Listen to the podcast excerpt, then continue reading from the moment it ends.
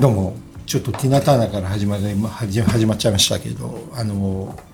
やっぱティナにティナの話はねちょっと番組で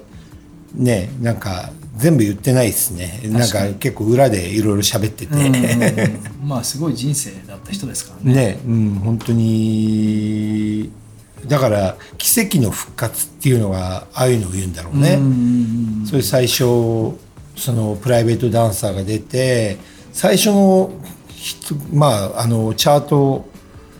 だからティナでソロでチャートに入った方が多分あれが初めてのアルバムだったんじゃないかなああそうなんだその前に12枚出てるんだけど、うんうんやっぱりねそのマネージメントとかいろんなその訴訟とかあったもん旦那のとのそういう離婚訴訟,、訴訟みたいなそういうので。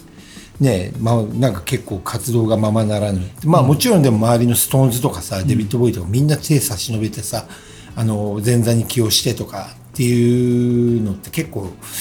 すごいいいなと思ってそうだうねん助け合ってたっていそうそうそうそうまあでも才能ある人だからねねうん、だからティーナ来いよみたいなうん感じだったんだろうねやっぱね愛されてたんだそうねそうそうそれで83年「レッツ・ステイ・トゥ・ギャザー」アルグリーンの、ね、カバーで最初小ヒットして、うんその後 What's Love Got to Do With It」がもう今までにないっていうか一番の大ヒットだよ曲ねそうだねだよね代表作だよねそう映画のタイトルも「What's Love Got to Do With It」みたいなね、うんまあ自伝的なね、うんそういう映画があってみたいなねいやーまあさっきから、まあ、噛まれそうとか言ってたけ どまあすごいすごい女性ですよねすでごいもよなんかあれさ最近見ないですよね噛まれそうな女性あんまり見ないねまあ日本だと和田アキ子さんになるのまあ和田アキ子さんもあそこまでなんかしないかもね 確かにねなんかあそういうさなんかパフォーマンスでなんていうのあの善意を食うみたいなのなさそうじゃない、まあだからねあの人はドーンと立ってるっていううんそうだね和田明子さんはみたいなもちろん大御所だしあれだけど、うんなんかねちょっとねその強い女性像を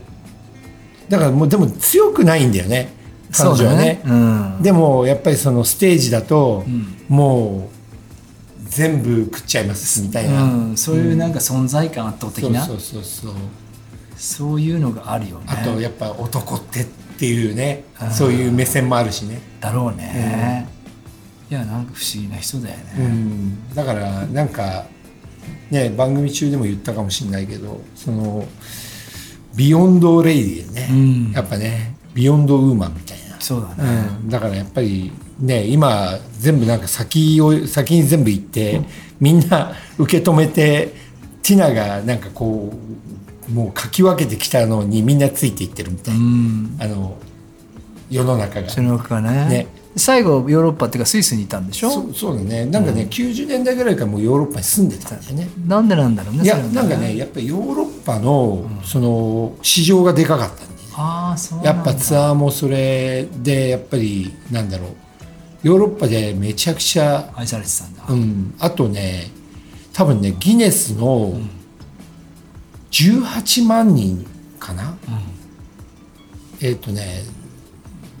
を動員したかちゃんとかお金払ってうん動員した記録を持ってるんだよねあそうなんだギネス記録。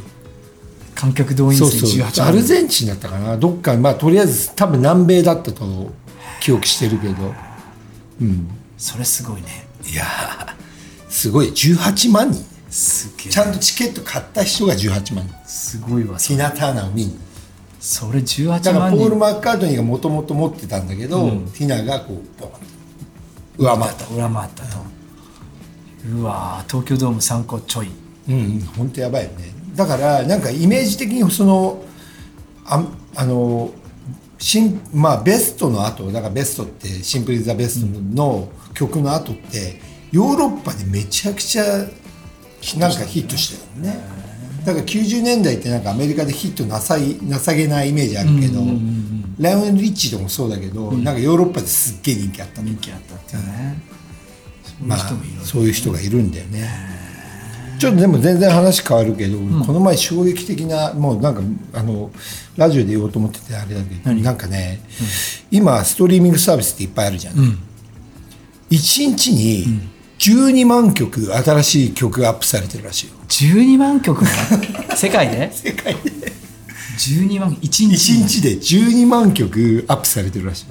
じゃあもう毎日とてつもない数の曲 もがうね生まれていきてるっもてことうだよなねどういうことみたいなそれ全部追えないねいやいや追えないでしょ12万曲いや俺これちょっとベベベに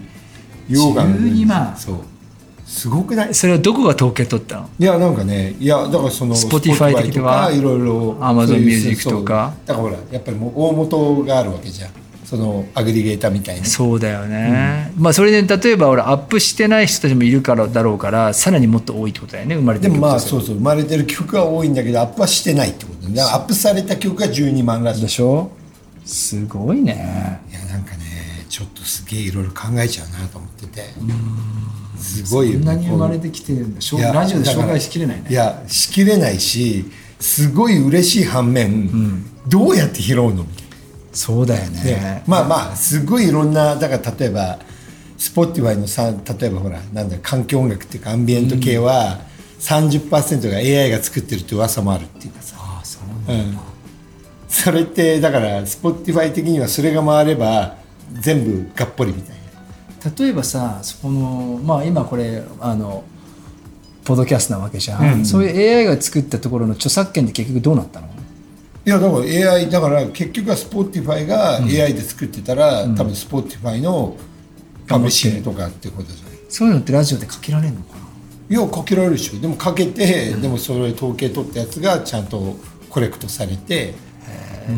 てことはやっぱり AI が作ってるけどもえその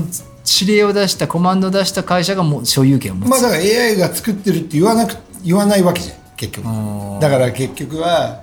このなんだほらよく12時間かけっぱなしでもあるあるある OK なうんそういうねあの環境音楽かなんかすごいトランスみたいなやつとかもうアンビエントトランスみたいなのとか全部それのだから噂ででも30%は AI で作ってジェるネレートされてるっていうまあ、ありありありありかありえるよねだから結局は名前っていうかアーティスト名は適当に考えてるわけじゃんうんだからそれで、 えまあ、1AI ソングだからまあなんだろうな、まあ、誰かが作ってますって手にしてればだって例えばほら今最近チャット GPT とかで、はいはいカート・コバーンの曲ので何とかを歌わせるとかできるわけでしょ、はいはいはいああいうのってどうなるんだろうね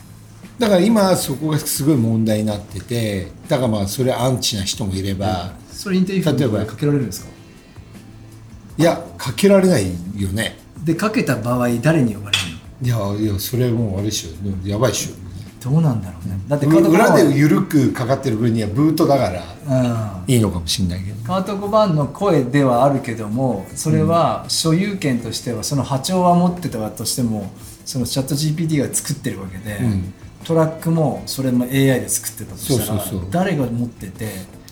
どうやってそれをだったらポッドキャストで流せんのかなどうなんだろうねいやーでもそういなうんかまあ流してる人はいるけどいるよねねやぱだってそれをだってみんなだって知らないわけだよドレーグの新曲とか勝手そうに作そっうてるわそけうでしだからょでもそれを新曲だと思って聴いてる人もいるわけだよそうだよね、だけど本当はこれ僕たち作ってないよみたいなだっ話てあるオアシスの新曲とか出てるわけじゃんそういうことだよねだからそれの所有権を誰が持ってんだって話になるよね いやーでもだ誰も持ってないオアシスが作ってないのにたオアシスは持だてな例えいばでしょグライムスが言ってたのは私の声作ったら使って作ったら50%はくれっていうあーそういう声明を出してるあーだからだ作ってもいいよ、うんでも私の声だって判断したら50%ロイヤリティを起こしなさいみたいな誰が判断するんだろうねまあでもそれは多分ほらそのグライムスの声を作ってリミックスとかだったら判断しやすいじゃないああ、それかちゃんと言い言ってきなさいみたいな言ってきなさい的なね、グライムスの歌使い歌声使いますみたいなそう結構でもね今その AI 問題はねあるだろうねちょっともうすごいことになってるよねちょっとそこはいろいろ掘り下げたいですねねもうあのみんなその頭にこう回路入れる時代になってきてるからねああ怖いわ 怖いわ やばいですね、はいちょっとこれまたどんどん深掘りしていきましょうお願いしまはいす、